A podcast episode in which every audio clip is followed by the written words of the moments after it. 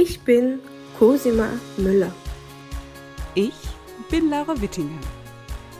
Ich bin Laura Behrens. Und ich bin Lisa Popp. Und zusammen sind wir Montessori Talk, eure neue Plattform für alle interessanten Themen und Gespräche rund um die Montessori-Pädagogik. Euch erwarten jede Woche neue Themen, spannende Gespräche mit Fachleuten, Expertinnen, Dozenten, aber auch mitten aus dem Leben mit Eltern und Alumnis. Wir freuen uns sehr darauf, mit euch die Montessori-Welt zu erkunden und den berühmten Blick über den Tellerrand zu werfen. Kommt mit und seid dabei, wenn es heißt Montessori Hallo ihr Lieben, willkommen zu einer weiteren Folge von unserem Montessori Talk Konzept. Ich bin heute zusammen hier mit Laura Behrens und Cosima und wir haben das ganz tolle Thema uns ausgesucht, beziehungsweise ähm, sind in unserer Reihe ein bisschen angekommen am Ende der Entwicklungsstufen. Wir reden nämlich über den Erdkinderplan von Maria Montessori. Jetzt, wenn ihr uns gut zugehört habt oder wenn ihr uns schon ein bisschen länger folgt, dann wisst ihr, dass wir auch über die vorherigen Entwicklungsstufen gesprochen haben, nämlich äh, die erste Entwicklungsstufe von 0 bis 6 Jahren. Dazu gibt es sogar zwei Aufnahmen, zwei Podcast-Folgen. Und äh, wir haben gesprochen über die 6- bis 12-Jährigen, was die ganz speziellen Bedürfnisse sind. Und das führt uns eben direkt weiter zur nächsten Entwicklungsstufe. Und ich freue mich, dass ich mit Cosima und Laura zwei so gute Expertinnen an der Seite habe, dass wir mal ein bisschen in dieses Thema einsteigen können und uns einfach darüber unterhalten, was kommt denn da jetzt ähm, auf die Erwachsenen und die Jugendlichen zu, wenn es heißt, der Erdkinderplan? Und was ist vielleicht auch der Unterschied zu den vorherigen Phasen und Entwicklungsstufen, über die wir ja schon gesprochen haben. Aber vielleicht können wir das nochmal so ein bisschen, diesen Übergang rausarbeiten und nochmal ein bisschen schauen, äh, wo es denn dann wirklich ganz praktisch äh, anzusetzen geht. Ja, das Tolle daran ist ja wirklich, dass man manchmal denkt man, ja, man macht einen, es gibt die Montessori-Pädagogik, aber wenn man genauer hinschaut, gibt es ja wirklich, sag ich mal, vier Konzepte, die auch unterschiedliche Ausbildungen ähm, mit sich ziehen. Also für die 0- bis 3-Jährigen gibt es ein wunderbares Konzept, von das ihr schon gehört habt, und eben auch eine dieser extra vertiefte Ausbildung. Und das Kinderhaus hat auch ein eigenes Konzept und äh, eine eigene Ausbildung für ähm, Pädagogen und Interessierte. Und die Schule hat ja auch ähm, schon, kann man fast sagen, revolutionäres Konzept, weil im Kinderhaus lernen sie ja lesen und schreiben und kennen sich auch dann schon mit dem Zahlenraus, äh, Zahlenraum aus.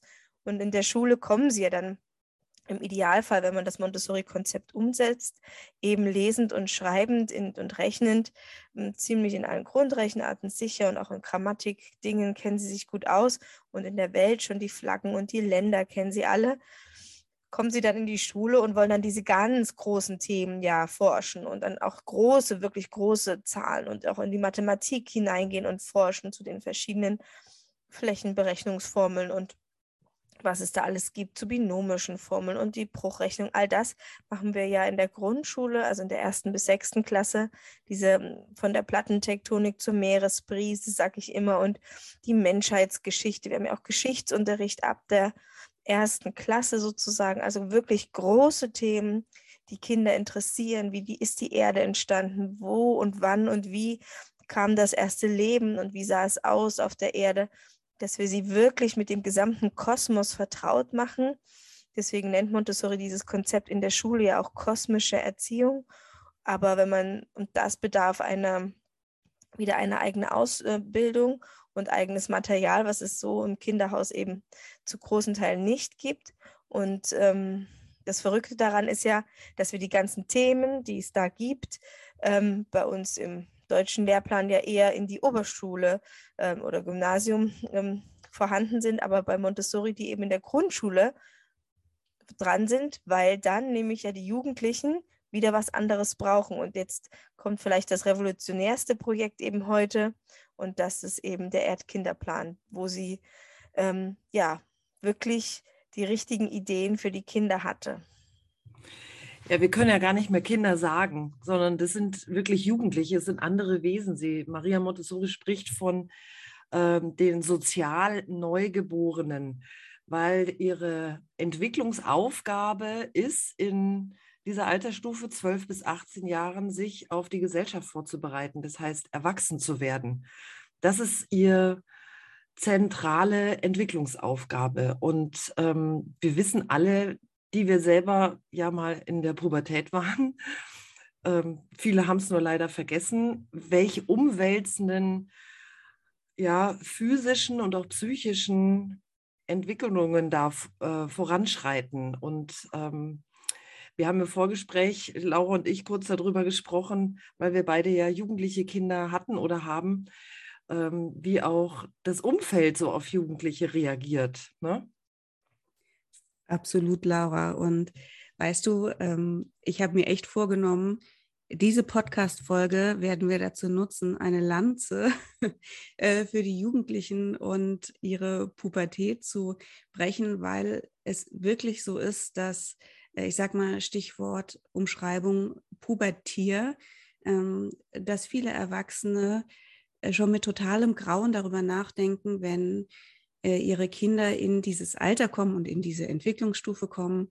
Und ich möchte unbedingt ähm, darauf hinweisen, dass es ganz, ganz viele tolle Aspekte ähm, auf, dieser, auf diesem Entwicklungsweg gibt und dass die Jugendlichen, die davor vielleicht aus unserer Erwachsenensicht in Anführungszeichen äh, etwas einfacher zu führen waren, ähm, sich zu absolut selbstständigen und unabhängigen, noch selbstständigeren und noch unabhängigeren ähm, Menschen und Persönlichkeiten entwickeln und dass ich mir wirklich wünsche, dass diese, dass wir ihnen auch diese Wertschätzung entgegenbringen und auch das Verständnis. Und damit wollen wir ja jetzt auch hier in der äh, Podcast-Folge ein bisschen sorgen und äh, indem wir das, äh, Erd, das Konzept des Erdkinderplans erklären.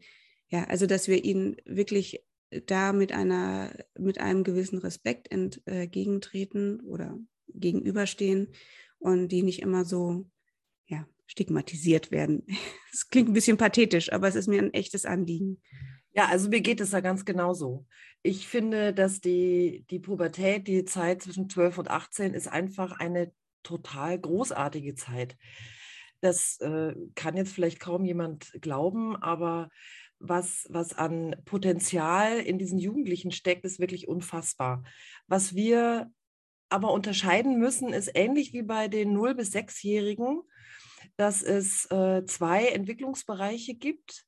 Und zwar die 12- bis 15-Jährigen, das sind die sehr jungen Jugendlichen, und dann die 15- bis 18-Jährigen. Und bei den 12- bis 15-Jährigen ist es so, dass da die ähm, Veränderungen im Gehirn so massiv sind und auch im Körper so massiv sind, auf der hormonellen Ebene so massiv sind, dass sie eigentlich wie Neugeborene sind, ähm, die irgendwie neu, an, neu lernen müssen zu, äh, zu denken, sich in die Gruppe einzufügen. Sie sind unglaublich vergesslich. Ähm, und Cosima hat schon eben gesagt, das ist eigentlich wirklich fatal für diese Altersstufe, dass genau in der Zeit der größte akademische Input stattfindet, den man sich eigentlich vorstellen kann. Also alle Fachbereiche, die wir eigentlich in der kosmischen Erziehung zwischen sechs und zwölf Jahren anbieten, werden in den Regelschulen ab ähm, der sechsten, siebten Klasse angeboten.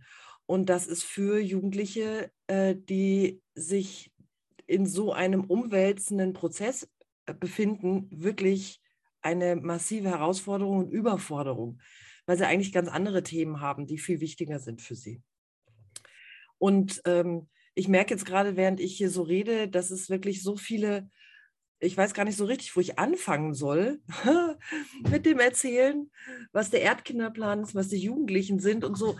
Also was ich auf jeden Fall, wo ich unbedingt zustimmen möchte, Laura, ist, dass es so wichtig ist, dass wir lernen, die, den Schatz, die Großartigkeit und auch die Schönheit in den Jugendlichen zu entdecken auch wenn sie manchmal nicht wirklich schön ausschauen. Also ich kann mich an meine Tochter erinnern, wir haben auch neulich erst noch so ein lustiges Gespräch darüber gehabt. Die ist manchmal abends ins Bett gegangen und sah ganz normal aus und dann früh ist sie aufgewacht und man hatte das Gefühl, sie hatte richtig ein schiefes Gesicht. So als hätte sich irgendwie was verzogen und im Laufe des Tages hat sich das wieder irgendwie äh, verändert und normalisiert. Also was ich damit sagen will, ist, dass Jugendliche neben dem, was psychisch im Gehirn passiert, wo ja wirklich alles umgebaut wird. Also es werden wirklich alle Leitungen gekappt und neu verlegt, um es mal so zu sagen. Ähm, macht es mit ihnen natürlich auch was, wenn sie in den Spiegel schauen und sehen, sie sehen irgendwie ganz anders aus, als sie gestern aussahen. Sie haben wahnsinnig lange Arme, die ähm, im Verhältnis zum Rest des Körpers, also vor allen Dingen zum, zum Korpus, äh, wirklich unglaublich lang erscheinen. Das Maria Montessori sagt, dass gerade in der Zeit ist es wichtig, dass die Jugendlichen eher lange Spaziergänge machen, ausdauernde Sport machen, weniger diesen Hochleistungssport, weil das Herz einfach damit beschäftigt ist, ähm, in die weit entfernten Extremitäten das Blut zu pumpen. Und das, damit ist es auch recht anfällig. Ähm, man weiß auch heute, dass wenn Jugendliche Hochleistungssport betreiben, dass eigentlich alles ganz gut funktioniert, sie zu hohen Leistungen fähig sind, aber sie körperlich dann mit Anfang 30 wirklich massive Schwierigkeiten bekommen. Und es kommt aus der Zeit. Also Maria Montessori war ja auch Ärztin und hat eben das auch ganz genau beobachtet und untersucht und ähm, diese Erfahrung gemacht. Ich weiß nicht, ob ihr solche Erlebnisse auch schon hattet. Kennt ihr auch Menschen? Ich kenne, ich, also was du eben äh, beschrieben hast mit dem schiefen Gesicht im Spiegel, geht mir heute noch so.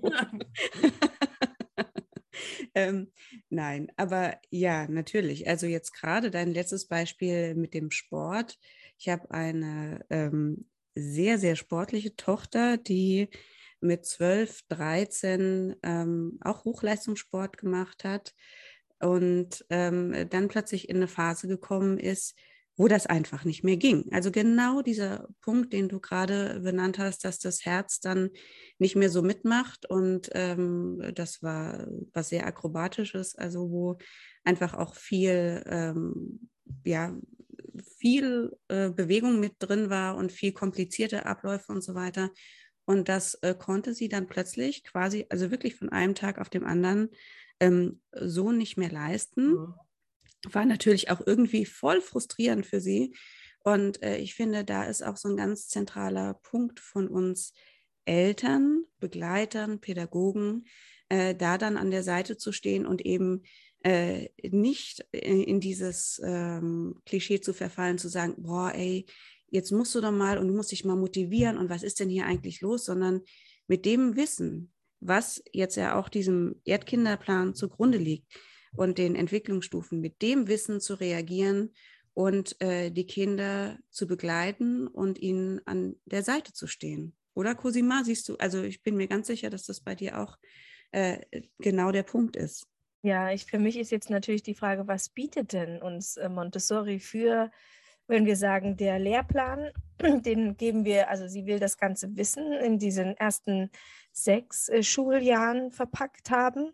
Was machen, was machen sie denn dann eben in der siebten, achten Klasse und in der neunten, zehnten? Wie ist da ihr Plan? Das fände ich jetzt spannend, wenn wir schauen, wenn der Lehrplan sozusagen fast ähm, in der Grundschu äh, Grundschule erledigt ist. Was können, dürfen sie denn machen? Denn ich kenne ja auch viele Schulen, die dann doch noch mit Montessori-Material in der Oberstufe arbeiten? Ja, das ist eine total interessante Frage und Maria Montessori antwortet darauf mit dem Satz, ähm, sie brauchen zwei Jahre Ferien. Also so schreibt sie das wirklich. Ähm, und ich weiß nicht, ob ihr als äh, Zuhörerinnen und Zuhörer jetzt vielleicht erschreckt. Ne? Also gemeint ist damit, damit natürlich nicht in den Urlaub zu fahren. Das ist nicht gemeint, aber was gemeint ist, dass, äh, dass die Jugendlichen besonders zwischen 12 und 15 Jahren in einem Umfeld sich bewegen dürfen, was in einem hohen, Maß, hohen Maße einerseits beschützend ist und äh, die Veränderungen, die eben physischer und psychischer Natur sind, mit einbezieht. Ähm, also die Vergesslichkeit zum Beispiel, dass, äh, dass Schubladen beschriftet sind, in denen Putztücher sind, dass äh, die Schubladen in der Küche beschriftet sind, wo die Gabeln und Messer sind, weil sie es tatsächlich vergessen, auch wenn sie es wochenlang Küchendienst haben und das machen, passiert es, dass sie es einfach vergessen, wo die Gabeln und die Messer sind. Deswegen beschriften, damit sie unabhängig sind und nicht immer wieder fragen müssen, weil ihnen es auch sehr, sehr unangenehm ist, weil sie ja merken, dass sie vergesslich sind und ihnen das sehr peinlich ist. Und das ist ein nach Montessori Hindernis in ihrer Entwicklung. Und wir müssen dafür sorgen, dass wir alle Hindernisse aus dem Weg räumen. Und dieser beschützte Rahmen, in dem sie sich bewegen sollen, ist nach Maria Montessori ein Bauernhof. Und zwar ein Bauernhof, weil dieser Bauernhof einem montessorischen Prinzip folgt, nämlich dem Prinzip des Modells. Und wofür steht der Bauernhof Modell? Der steht für unsere Gesellschaft. Denn wenn Sie dort in einer Gemeinschaft leben, zusammen mit Erwachsenen, befinden Sie sich in, einem, in einer vorbereiteten Umgebung, die ähm, ja realgesellschaftlich ähnlich ist. Sie ist noch nicht hundertprozentig so, aber sie ist es. Eben ähnlich, so wie Jugendliche auch noch nicht erwachsen sind, auch wenn sie manchmal so erscheinen, aber eben nur fast erwachsen sind und sich auf dem Weg dorthin befinden und eben, wie ich am Anfang schon gesagt habe, dass ihr Entwicklungsziel ist, erwachsen zu werden, herauszufinden, wer bin ich, ähm, wie kann ich mich einbringen und was ist meine Aufgabe innerhalb der Gesellschaft. Das sind die großen Fragen in diesem Alter. Und der Bauernhof hat eben alle Aspekte der Gesellschaft äh, enthalten als Modell. Da finden sich Dinge wie Haushaltsführung, wie ähm, heißt es jetzt modern, heißt es, glaube ich, irgendwie Social Learning oder so. Also die Community, die Gemeinschaft spielt eine wahnsinnig große Rolle. Da kommen wir später aber sicherlich noch mal genauer drauf. Ähm, die Produktion von Lebensmitteln, den Verkauf von Produkten, die äh, Haltbarmachung von Lebensmitteln, ähm, die Gestaltung der Umgebung, dass sie also Mitgestalter werden der Supranatur, wie Maria Montessori sagt, also die, äh, das Kind bis äh, zwölf Jahren hat ähm, sich vor allen Dingen mit der Natur beschäftigt. Das war das überwiegende Interesse dieses Kindes und auch der Kultur natürlich. Aber ähm, der Beitrag, den Jugendliche jetzt leisten wollen zur Gesellschaft, ist ein ganz, ganz anderer. Also sie wollen wirklich mitgestalten. Und ähm, um nochmal zurückzukommen auf das, was wir am Anfang gesprochen haben, die Lanze zu brechen für die Jugendlichen, ist es so, dass die ähm, Kräfte ganz enorm sind, wirklich gestalten zu wollen und erwachsen werden zu wollen. Und wenn man das jetzt mal so anthropologisch betrachtet, also Menschheits, äh, von der Menschheitsentwicklung her, ist das auch ganz interessant, dass Jugendliche ja oft damit ähm, in Verbindung gebracht werden, wahnsinnig abenteuerlustig zu sein. Also Dinge zu machen, die ganz offensichtlich super gefährlich sind, aber sie machen sie trotzdem. Das hat äh, zum einen einen, den Hintergrund in der Gehirnentwicklung, aber eben auch eine anthropologische äh, Begründung, nämlich die, dass die Alten, so wie wir, schon eingefahren sind in unseren Denkmustern. Wir haben unsere Vorstellung davon, was gefährlich ist, was realistisch ist, was gesund ist, was vernünftig ist. Und stellt euch mal eine Gesellschaft vor, die ausschließlich aus solchen Erwachsenen besteht, die sich noch nicht mehr so wirklich viel bewegen, weil sie einfach diese Lebenserfahrung gemacht haben, aus welchen Gründen auch immer.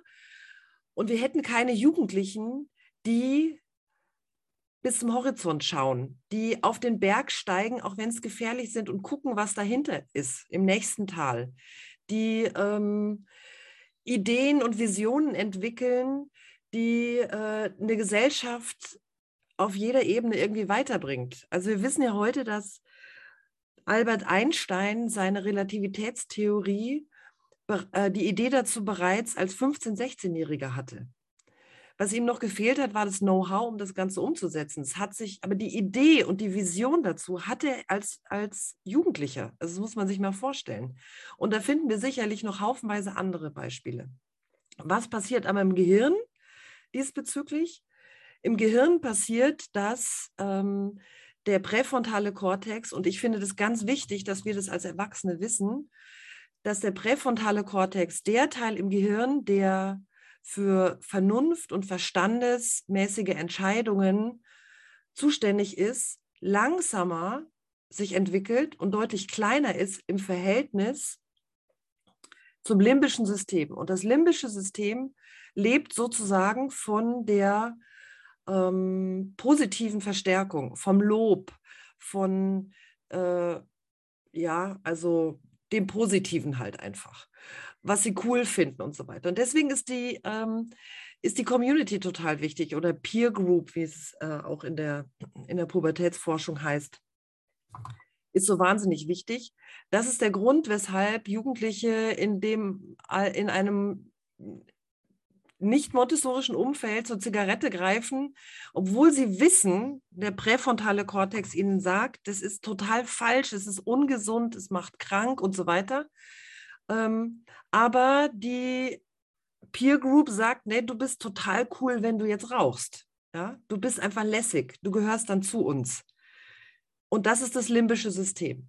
Und das ist so super wichtig, dass wir das wissen. Und Maria Montessori wusste das, sie hat es beobachtet und hat gesehen, dass genau die, dieser Teil, dieser Belohnungsteil des Gehirns auf andere Art und Weise als auch über äh, unkontrollierten Drogenkonsum von mir aus, jetzt im Extremfall oder auch anderen Dingen, ähm, dass der gefüttert wird. Und da spielt eben der Bauernhof eine ganz wichtige Rolle, in dem halt Tiere vorhanden sind, was auch ein ganz wichtiger Aspekt ist, wo man sich um Pflanzen kümmern muss, wo man sich eben auch um Menschen, um Gäste kümmert und darüber ähm, einen ja die Steigerung des Selbstwertgefühls und der Persönlichkeit erfährt, das ähm, limbische System dort angesprochen wird auf diese Art und Weise, sodass sie sich entwickeln können. Und jetzt kommt's, und das ist das äh, letzte, der letzte Aspekt, der wahnsinnig wichtig ist, den man wirklich wissen sollte, muss, ist, dass Forscher heute festgestellt haben und bestätigen damit Maria Montessoris Beobachtung und Rückschlüsse daraus, dass das jugendliche Gehirn sich nur dann gesund und vollständig entwickeln kann, wenn sie sich in einer Gemeinschaft befinden. Und zwar in einer echten Gemeinschaft, die sich gegenseitig stärkt, unterstützt, die füreinander da sind, wo äh, eine Balance herrscht zwischen individuellen Bedürfnissen und Bedürfnissen der Gemeinschaft. Und das ist die große Kunst in unserer Arbeit mit den Erdkindern, das sowas herzustellen. Und wenn das vorhanden ist, dann erst dann kann das jugendliche Gehirn voll ausreifen und sich gesund entwickeln. Und das muss man sich mal vorstellen, dass unsere Jugendlichen eigentlich die meiste Zeit ihres äh, alltäglichen Lebens an einzelnen oder vielleicht Zweiertischen in der Klasse sitzen, nach vorne auf die Tafel schauen und in Konkurrenz zueinander stehen, weil es Noten gibt. Jetzt mal ganz simpel gesagt. Also ich finde es echt total krass, weil damit verhindert man tatsächlich eine gesunde Gehirnentwicklung. War euch das so bewusst? Nee, das, das war jetzt echt nochmal spannend, das zu hören. Ähm, du selber warst ja jetzt auch schon auf mehreren Farmen, wie wir sagen, oder auf Erdkinderprojekten. Und wie, wie kann man sich denn da so einen Tag vorstellen? Also sind die da die ganze Zeit oder welche Mischung ist da und welche Aufgaben haben die denn da? Also vielleicht, Cosima, fange ich erstmal an, woher der Begriff Erdkinderplan überhaupt kommt, oder? Weil, gute Idee, gute Idee. Ja, also äh, was ganz wenige wissen, ist, dass Maria Montessori bereits in den 20er Jahren sich mit den Jugendlichen beschäftigt hat und einer adäquaten Antwort auf die Entwicklungsbedürfnisse. Und ist sehr viel in Deutschland ähm, unterwegs gewesen und hat dort mit Reformpädagogen, die äh, mit Jugendlichen intensiv gearbeitet haben, äh, intensiven Kontakt gehabt und groß äh, Austausch gehabt, hat sie besucht, hat äh, Briefkontakt gehabt und so weiter, hat sie auf Konferenzen getroffen und hat ähm, das alles als sehr positiv empfunden, hat gesehen, dass also die deutschen Reformpädagoginnen und Pädagogen wirklich Revolutionäres und Großartiges leisten. Es war ihr letztlich, und wenn man Maria Montessori ein bisschen kennt oder meint zu kennen, dann äh, weiß man, dass sie nochmal einen Blick drauf wirft und nochmal einen Blick drauf wirft und nochmal einen Blick drauf wirft. So lange, bis sie wirklich sagen kann, also jetzt hat sie etwas gefunden, was vielleicht nicht der Stein der Weise ist, Weisen ist, aber doch noch optimaler ist für die Entwicklung der Jugendlichen.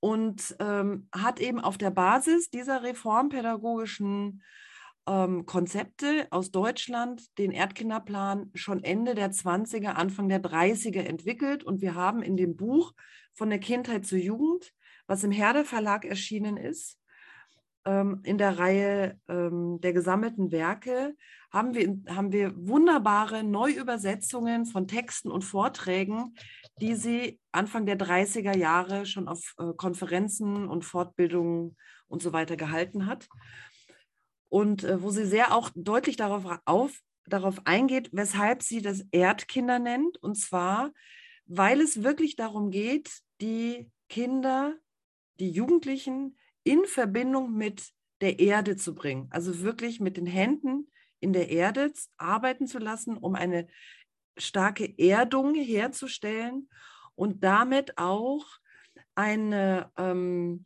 eine Verbindung zu bekommen zu dem, was der Mensch in der als Agrargesellschaft, was wir ja einen großen Teil unserer Menschheitsgeschichte waren und äh, die Mehrheit der Weltbevölkerung auch nach wie vor noch ist, was das an ähm, für eine Gesellschaft bedeutet, mit der Erde zu arbeiten und auf wessen Schultern wir stehen. Also wo die Verbindung ist zur Menschheitsgeschichte und eben auch natürlich auch zur Erdgeschichte. Und daraus erschließen sich dann ganz natürlich sehr, sehr viele Studienfelder. Und wie das umgesetzt wird, erzähle ich gleich. Äh, der Begriff Erdkinder ist tatsächlich der deutsche Begriff. Also sie hat ihn so gen genannt, weil eben in den 20er Jahren die Pädagogik maßgeblich von deutschen Reformpädagogen ähm, geformt wurde und sie eine Art Reminiszenz sozusagen mit diesem Begriff an die deutschen Reformpädagogen geben wollte. Ist das nicht schön, oder? Also ich finde, das ist so typisch Maria Montessori. Es ist, ähm, es ist super schön und es ist total spannend. Laura, echt ohne Witz, ich könnte dir Stunden zuhören, weil ich ähm, dann einerseits natürlich als Montessori-Pädagogin da mich immer wieder bestätigt fühle und andererseits auch als Mutter immer wieder so viele äh, wie sagt man so schön, äh, so viele ähm, Punkte sehe, wo ich denke, ja, ja, ja, genau, das sehe, ich habe das zu Hause in der Familie, ganz viele von diesen äh, Aspekten sehe ich. Also ich muss nur mein Kind beobachten. Wir haben ja schon unendlich oft darüber gesprochen, wie wichtig die Beobachtung ist und natürlich dann letzten Endes auch die Einordnung von diesen Beobachtungen. Aber wenn man sein Kind, seine Kinder, die Jugendlichen beobachtet, dann ähm, kommen diese ganzen Dinge, die du jetzt aufgezählt hast, bekommen einen totalen, werden so ein großes Ganzes und man äh, kann das verstehen, weil ähm, dass das, ich sage jetzt mal, das Regelschulsystem hier in Deutschland speziell äh, im Grunde genommen völlig verschoben ist ähm, zu den Bedürfnissen äh, und Ansprüchen, die die Kinder und Jugendlichen haben. Äh, dafür braucht man, glaube ich, keinen Spezialist und äh, hochwissenschaftlicher ähm, Mitarbeiter zu sein, um das zu sehen. Und ähm, ich wollte noch mal ansetzen, du hast am Anfang gesagt, was ich total wichtig finde, dass der, dass der Bauernhof ein Modellprojekt, also ein Modell ist und auch eben im Grunde genommen ein Abbild unserer gesellschaftlichen Funktionen im Kleinen. Und das finde ich extrem wichtig, weil das diese, diese Idee von der vorbereitenden Umgebung ist. Man ermöglicht ähm, den Kindern, den Jugendlichen in dem Fall, ähm, die gesellschaftlichen Zusammenhänge zu erforschen, kennenzulernen, sich einzufügen in einer kleineren, äh, in einem kleineren Ausmaß. Und äh, damit bekommen sie die Skills, äh, um dann später sich in der äh, ja, großen, weiten Welt, in der großen Gesellschaft zurechtzufinden. Und deswegen ist das so ein äh, zentraler Teil auch, äh, dass man sagt, man befähigt sie und man macht sie wirklich auch äh, immer noch nach dem Aspekt, hilf mir es selbst zu tun. Also sie finden ihren Platz und sie haben die Möglichkeit, alle diese Dinge ähm, zu wissen. Also sie wissen einfach, woraus besteht unsere Gesellschaft am Ende. Finde ich zentral. Ja, ja also ich. genau, ich wollte, also ich, mich interessiert einfach mega, was machen die den ganzen Tag da jetzt in der Erde buddeln oder was ist da los? ja, das ist Legen die nur Beete an und kümmern sich um die Kühe? Ja, das machen sie auch. Das machen sie natürlich auch. Also ich möchte noch mal kurz drauf ähm, ein kurzes Zitat äh, sagen von Maria Montessori, dass es eben zwei neue wichtige Bedürfnisse gibt der Jugendlichen. Und das eine ist, beschützt zu sein während der empfindlichen Periode der physischen, des physischen Übergangs und in den Verstand, in den Stand versetzt zu sein, die Rolle des Menschen, die er in der Gesellschaft spielen wird, zu begreifen. Und um das zu erlangen, hat Maria Montessori eine, ein Konzept entwickelt, wobei sie ja nicht gerne von Konzept oder Methoden äh, spricht, sondern wir mögen das ja auch lieber zu sagen, die Antwort oder eine Antwort auf die Entwicklungsbedürfnisse der Bauernhof, an dem möglichst viele Erwachsene unterschiedlicher ähm, Charakteristika und Persönlichkeiten anwesend sind. Ähm, sie leben dort auf dem Bauernhof, auf der Farm, wie wir international sagen. Und da gibt es verschiedene Modelle. Also es gibt das Modell, dass sie wirklich die ganze Zeit dort auf dem äh, Bauernhof leben und arbeiten, äh, dass sie von Montag bis Freitag dort leben und dann wieder nach Hause fahren. Also es gibt unterschiedliche Modelle dazu. Maria Montessori sagt, dass der Bauernhof fernab einer großen Stadt sein soll, die äh, große Verführungen auch in sich birgt und Gefahren. Sie sollte eher ähm, näher, in der Nähe einer kleinen Stadt sein, möglichst an einem See oder am Meer. Auf jeden Fall mit sehr viel Natur umgeben, denn die Natur hat, wie wir wissen, auf jeden Menschen und ganz besonders auf die Jugendlichen einen enormen Einfluss, denn das Gehirn, was sich so entwickelt, wie es sich entwickelt, braucht auch sehr viel Ruhe. Und die finden die Jugendlichen auf meditative Art und Weise in der Natur. Deswegen brauchen sie auch die Möglichkeit im Tagesablauf zur, ähm, zum Rückzug. Und das tun sie am liebsten in die Natur, in der Natur. Also sie leben dort eben eine gewisse Zeit. Ähm, Maria Montessori sieht vor von 12 bis 18 Jahren. Und sie leben dort und lernen dort auch das ist nur ein bisschen anders gestaltet. Also sie haben neben diesen täglichen Aufgaben, die sie in unterschiedlichen Gruppen und in, mit unterschiedlichen ähm, ja, Verantwortlichkeiten ähm, den Tagesablauf gestalten, äh, findet auch normaler Unterricht statt. Aber vom Prinzip ist es so, dass der Bauernhof quasi den Lehrplan vorgibt. Also Maria Montessori schreibt in einem ihrer ersten äh, Sätze zum Thema Sekundarstufe, ich suche das jetzt gerade mal kurz raus, ich hatte es mir eben schon rausgesucht und jetzt ist es wieder verschlagen, also ich finde es da gleich nochmal, dass es a priori keinen Lehrplan geben kann.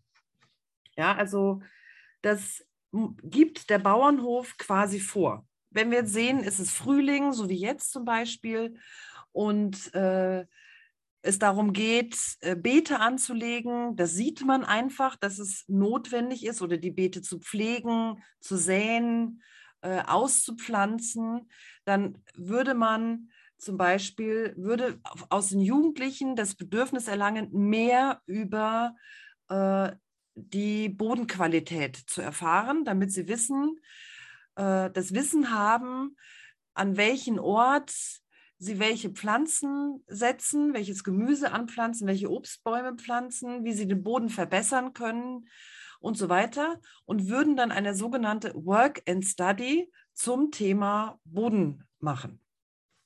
Und unsere Aufgabe als äh, begleitende Pädagogen, Erwachsene, ist dann, die Umgebung und die Inhalte so vorzubereiten, dass sie ähnlich wie in der zweiten Entwicklungsstufe gewisse Darbietungen bekommen als Schlüssel, sodass sie weiter daran arbeiten können, um möglichst viele Informationen zu sammeln, zu sammeln in Bezug auf ihren Boden, den sie bei sich haben. Und da spielt natürlich die Biologie eine Rolle, die Chemie spielt eine Rolle, äh, die Mathematik spielt eine Rolle. Ähm, alle möglichen Fachbereiche müssen wir dann sozusagen als Erwachsene Begleiter ähm, abdecken, sofern es möglich ist. Es gibt auch Work-and-Studies, wo man, man nicht alles unterbringen kann, jeden Fachbereich. Aber das ist nicht schlimm, weil man hat ja sechs Jahre eigentlich Zeit, wenn man in Lehrplankategorien denkt. Aber das tun wir in dem Fall nicht, weil es eben die Hauptaufgabe des Jugendlichen ist, erwachsen zu werden. Und dazu gehören solche Dinge wie, ich sorge mich um den Boden. Wie schreibe ich ein, ähm, ein, eine Anfrage an die Gemeinde oder an die Stadt ähm, in Bezug auf die Bodenqualität? Das wäre jetzt im Fachdeutsch, um es mal so zu nennen. Ja? Ähm, die anderen Fachbereiche habe ich jetzt schon so ein bisschen erläutert. Also man stellt sich vor, man hat in der Mitte, wenn man jetzt ein Plakat hat, in der Mitte wie so ein Mindmap das Thema Boden vor und dann geht man von dort aus in den Fachbereich Biologie, holt sich da alle Informationen, die man braucht für den Bo in Bezug auf den Boden und die Biologie und geht damit wieder zurück mit dem Wissen in den Bereich Boden und äh, fängt parallel an, die eigenen, den eigenen Boden den man bearbeitet, zu ähm, verändern, zu untersuchen, zu gestalten, ähm, zu verbessern.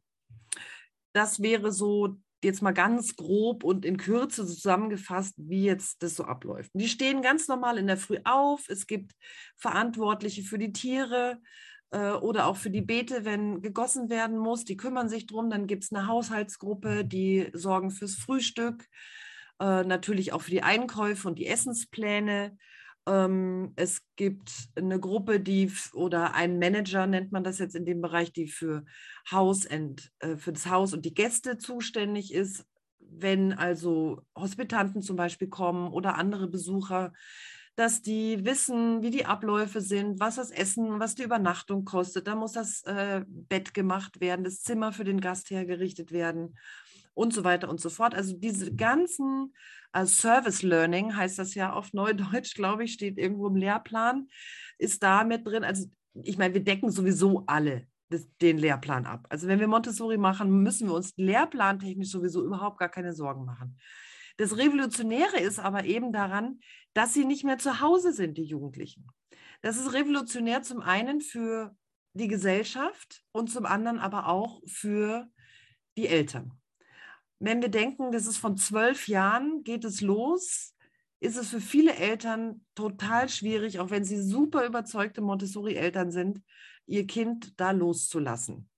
Laura, wie würde es in dir gehen, wenn du wüsstest, dass dein jüngstes Kind mit zwölf Jahren ähm, auf die Farm geht? du sprichst einen ganz äh, speziellen Punkt an. Äh, ja, und das ist eine gewisse Ambivalenz auch zwischen ähm, du sagst es zwischen dieser Elternliebe, Mutterliebe, man möchte natürlich, man hat so die Vorstellung im Kopf, man möchte sein Kind möglichst lange begleiten. Und, ähm, und trotzdem weiß ich oder sehe ich, äh, dass in dieser Möglichkeit, da so ein äh, Residency-Programm zu haben, also wo man wirklich sagt, man ist vor Ort, äh, dass man den Kindern da ganz viel, ähm, ja, also ermöglicht. Und ähm, trotzdem, und ich, da nehme ich mich überhaupt nicht aus, äh, ist es, glaube ich, ein großer und schwerer Schritt. Also glaube ich nicht, weiß ich, dass es das ist.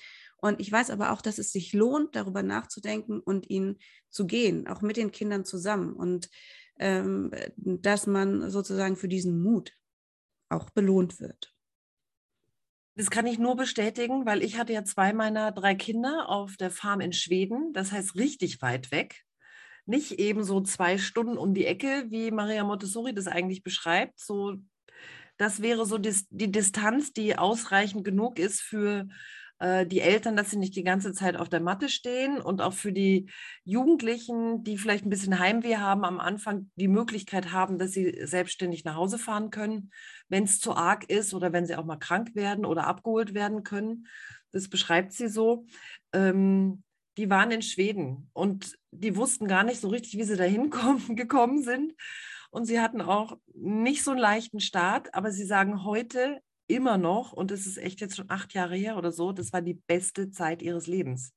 Was sie da gelernt haben über das Menschsein, über die Gesellschaft, über was es bedeutet, Community, in der Community zu leben, ähm, sich weiterzuentwickeln und vor allen Dingen auch, welche Verantwortung ich als, als Mensch mit meiner zum Beispiel Berufsentscheidung auch habe, die ich später mal treffe.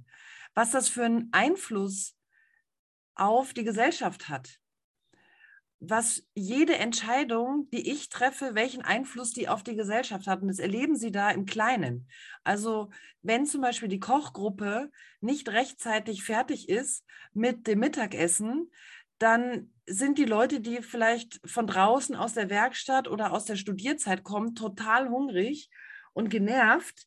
Äh, und das kriegen die dann natürlich zu spüren. Ne? Das heißt, sie werden, kriegen ein direktes Feedback, aber in einem ganz geschützten Rahmen, begleitet von den Erwachsenen. Und das ist äh, ein ganz, ganz wichtiger Aspekt. Die werden nicht allein gelassen. Sie werden einfach nicht allein gelassen und das ist großartig für sie. Und ähm, es gäbe noch so viel zu erzählen. Ein wichtiger Aspekt, Laura, der ist für dich als Künstlerin sicherlich auch sehr interessant, ist, dass Maria Montessori, wenn sie anfängt zu ähm, beschreiben, wie denn der Studienplan aussieht ähm, zwischen 12 und 18 Jahren, dann beschreibt sie als allererstes, wie wichtig der Selbstausdruck ist. Was heißt Selbstausdruck? Da geht es um alle Formen des persönlichen, der persönlichen Ausdrucksmöglichkeit. Und da bietet der der Erdkinderplan sehr, sehr großen Anteil.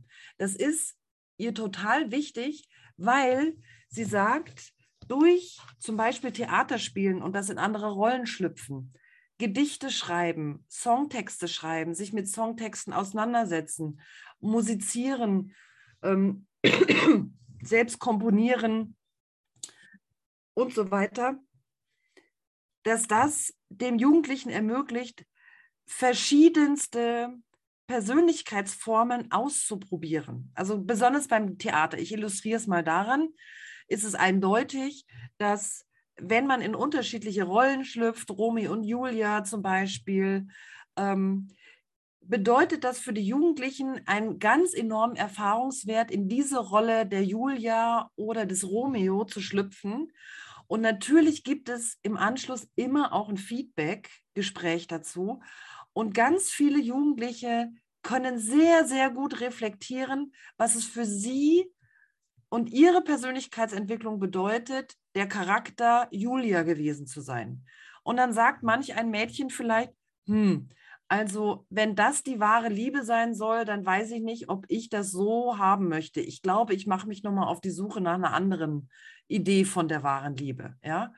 Oder einer sagt, der den Romeo gespielt hat, also ähm, ich würde mich ja nicht umbringen deswegen. Ne? Also das, da, ich, ich weiß nicht, wie schlimm es sein muss im Leben, dass ich wirklich äh, mich umbringe. Ähm, ich glaube, diesen Charakterzug oder diesen, persönlich, äh, diesen Aspekt dieser Persönlichkeit Romeos, die möchte ich nicht in mein Leben integrieren. Ich sag dir mal was, Laura. ähm, genau zu diesem letzten Punkt, den du ähm, jetzt gerade so schön ausgeführt hast. Wenn alle Jugendlichen im Grunde genommen äh, in der Zeit, wo sie es wirklich brauchen, nämlich in dieser Entwicklungsstufenzeit, die Möglichkeit hätten, äh, sich so zu finden und auszuprobieren und verschiedene Standpunkte einzunehmen, äh, dann bräuchten wir für die späteren Erwachsenen definitiv weniger Therapien. Ja, genau. Aber absolut. wirklich, denn das, was du gerade besprochen hast, ist das, was man später als äh, Therapie denen wieder aufdrückt, um sich selbst zu finden. Und äh, wenn die das einfach dann dürften, wenn es wirklich wichtig ist, äh, dann hätten wir glücklichere Erwachsene. Das ist meine feste Überzeugung. Und ähm, ja, also so einfach ist das zusammenzufassen. Ja, ich stimme dir total zu. Mir sind noch zwei Aspekte total wichtig. Der eine Aspekt ist der, dass wir ja in der letzten Folge zur kosmischen Erziehung gesprochen haben, darüber gesprochen haben, dass wir den Kindern möglichst auch einen geschützten Rahmen bieten sollten, sie ähm, davor schützen sollten, die Unbill und die Grausamkeiten der Gesellschaft und der Menschheitsgeschichte äh, zu sehen und zu erleben. Denn das hat einen direkten Einfluss auf äh, die Jugendlichen. Also das Kind, das zwischen sechs und zwölf Jahren ganz viel vom Krieg hört, erschütternde äh, Geschichten über Umweltzerstörung erlebt und so weiter, ist in seinen Grundfesten dermaßen erschüttert, auch wenn wir das im Außen nicht so stark sehen, spätestens in der Pubertät erleben wir da, können wir das als, als eine gewisse Art von Müdigkeit erleben. Keine Lust auf irgendwas, also null bockmäßig. Ne? Diese Generation in den 80er, 90ern gab es ja diese Null-Bock-Generation. Und das ist aber de facto eine Folge von dem, was die Kinder, was die Jugendlichen als Kinder zwischen 6 und 12 erlebt haben. Und ähm, die gute Nachricht ist, wenn Kinder zwischen 0 und 6 Jahren traumatische Erlebnisse hatten, dann können die durch eine passende Umgebung wie den Bauernhof, das Erdkinderkonzept, ähm, viele Dinge können dann auf natürliche Art und Weise wieder geheilt werden. Also wenn diese Umgebung so vorhanden ist. Äh, und viele Erwachsene dabei sind, die ihnen eine große Bandbreite von erwachsenen Persönlichkeiten präsentieren, sodass auch sie da wieder gucken können und sagen und für sich selber sagen können, hm, also jetzt hat es die und die Situation gegeben. Der Erwachsene, der Max, unser Guide, hat sich da so und so verhalten. Möchte ich das in meine Persönlichkeit integrieren oder fand ich die Reaktion von der Franziska besser? Hm, ja, so, das läuft sehr unbewusst ab, manchmal aber auch, auch bewusst. Und da durchformen sie quasi selbst ihre Persönlichkeit. Das finde ich auch total großartig. Zusammen mit dieser, mit dem Thema des Selbstausdrucks. Und ähm, der zweite und letzte Teil, der mir noch wichtig ist, dass ich ja am Anfang gesagt habe, Ma Maria Montessori und wir beobachten es auch, unterscheidet zwischen 12 und 15 und 15 und 18. 12 und 15 ist etwa vergleichbar, wie gesagt, mit 0 bis 3, wo viele Abläufe, auch physischer Natur, sehr unbewusst sind unbewusst ablaufen. Und man hat manchmal das Gefühl, dass die Jugendlichen wie in so einen Kokon noch so ein bisschen eingewickelt sind oder wie in so einen Dunstschleier um sich äh, herum haben und man eben überhaupt nicht mitkriegt, was innen drin vorgeht. Man, man sieht vielleicht an der Peripherie so Blitze und dass es donnert und kracht. Im Innern hat man vielleicht so eine Ahnung davon, aber man sieht es halt einfach nicht wirklich. Also Stichwort Peripherie und Zentrum. Und ähm, mit 15 fangen sie an, so ein bisschen aufzutauchen, nenne ich das immer ganz gerne, und wieder äh, bewusstere, ähm, bewusster die Umgebung und sich selbst wahrzunehmen. Und dann ist es auch so, dass diese Jugendlichen ab 15 bis 18 innerhalb dieses Bauernhof, Erdkinder, ähm, miteinander Lebens, dass sie dort andere Aufgaben und verantwortungsvollere Aufgaben übernehmen. Und das sind die, die auch schon weitere Schritte aus diesem geschützten Rahmen Bauernhof hinaus wagen und in die äh, Gemeinde gehen. Also wenn Sie zum Beispiel wie das Thema Boden, Work and Study Boden hatten und die machen, äh, diese älteren Jugendlichen machen dann eben nicht nur Bodenproben auf dem eigenen Land, sondern vielleicht an mehreren Stellen des Gemeindegebietes und äh, sammeln die Informationen, machen daraus einen Vortrag und tragen ihn dann vor dem Gemeinderat zum Beispiel vor. Ja, also das wäre jetzt, würde ein bisschen illustrieren, wie die älteren Jugendlichen ähm, sich weiterentwickeln. Also sie konsolidieren sich, könnte man sagen, in ab 15 Jahren etwa. Und dann haben wir noch das zum Abschluss die vierte Entwicklungsstufe, die ähm, Wüstenkinder, wie Maria Montessori sie nennt, oder die äh, Universumskinder. Darüber machen wir keinen eigenen Podcast, weil Maria Montessori ja das Leben nicht ausgereicht hat, um wirklich alle vier Entwicklungsstufen komplett zu vollenden. Wir haben einiges an Literatur und vermutlich ist einiges noch verborgen in den Archiven in Amsterdam und äh, sonst wo in den USA. Aber wir haben noch nicht genug Wissen und Erkenntnisse, sodass wir jetzt tatsächlich eine eigene Folge darüber machen könnten. Aber wenn ich das so höre, den gesamten ähm, Erdkinderplan von Montessori als dritte Entwicklungsstufe, also ich wäre total gerne auf eine Farm gefahren, hätte dort ähm, verschiedenste Bodenproben entnommen, ähm, mich um die verschiedensten Naturbereiche gekümmert und damit äh, gelernt, sinnvoll gelernt, was man sonst immer ein bisschen zusammenhangslos gelernt hat, um dann einen Sinn darin zu entdecken, um dann auch noch mit Musik und Kunst, Theater da drin. Also das wäre schon ein Traum. Ich durfte zwar ähm, außerschulisch lernen, sag ich mal, wo also konnte auch so äh, war in dieser Jugendzeit nicht zu Hause an einer anderen Schule und das war toll. Also das fand ich, auch für mich und meine Eltern war das ganz toll. Auch unsere Beziehung hat sich dadurch wirklich entlastet und gestärkt.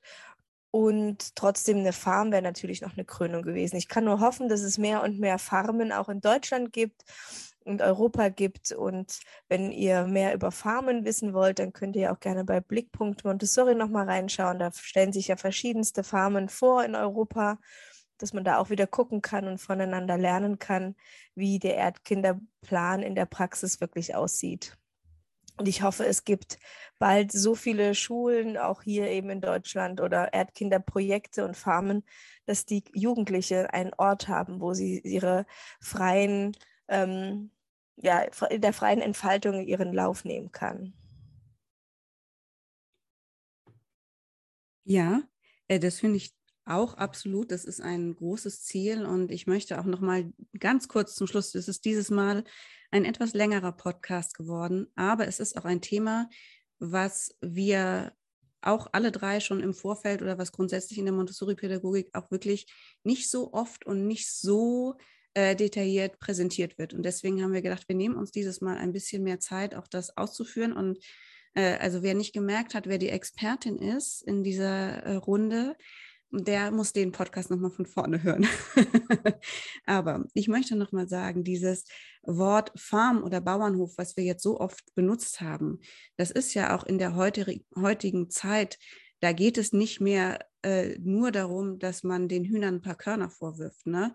sondern Farmen und äh, überhaupt diese Projekte und Bauernhöfe sind komplexe Themenfelder, äh, wo alle wichtigen Punkte der Gesellschaft zusammenkommen.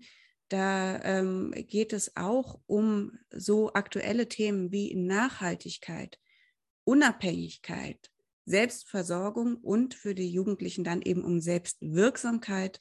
Und insofern ist es auch wirklich etwas, was in keinster Weise überholt oder ähm, ja altbacken ist, sondern es ist im Grunde genommen, darin liegt die Zukunft, dass wir unsere Kinder und Jugendlichen stark für die Zukunft machen und ihnen auch zeigen, wo kann man ansetzen und wo sind die Ressourcen und äh, wohin soll man sich bewegen. Ja, also es ist so unendlich viel komplexer als äh, die Kinder gehen äh, morgens äh, die Pferde striegeln oder sowas. Das ist mir nochmal, ist ja schon rausgekommen, auch im Podcast, aber war mir doch nochmal wichtig, jetzt so zum Schluss zu sagen. Und ja, also ich bin ganz beseelt, auch von diesem ganzen Input. Laura, vor allem dir danke dafür, dass du ähm, da uns mitgenommen hast, auch in die Grundzüge. Es ist ja auch, äh, ja, also es gibt noch so viel mehr zu sagen. Das tun wir dann äh, in Zukunft vielleicht auch noch mal mit dem einen oder anderen Experten, ähm, die uns in ihre Projekte Einblick geben. Darauf freue ich mich auch sehr. Und ähm, ich, wir, wir alle, wir alle drei bedanken uns bei euch für das Zuhören und wir freuen uns auf die nächste Runde.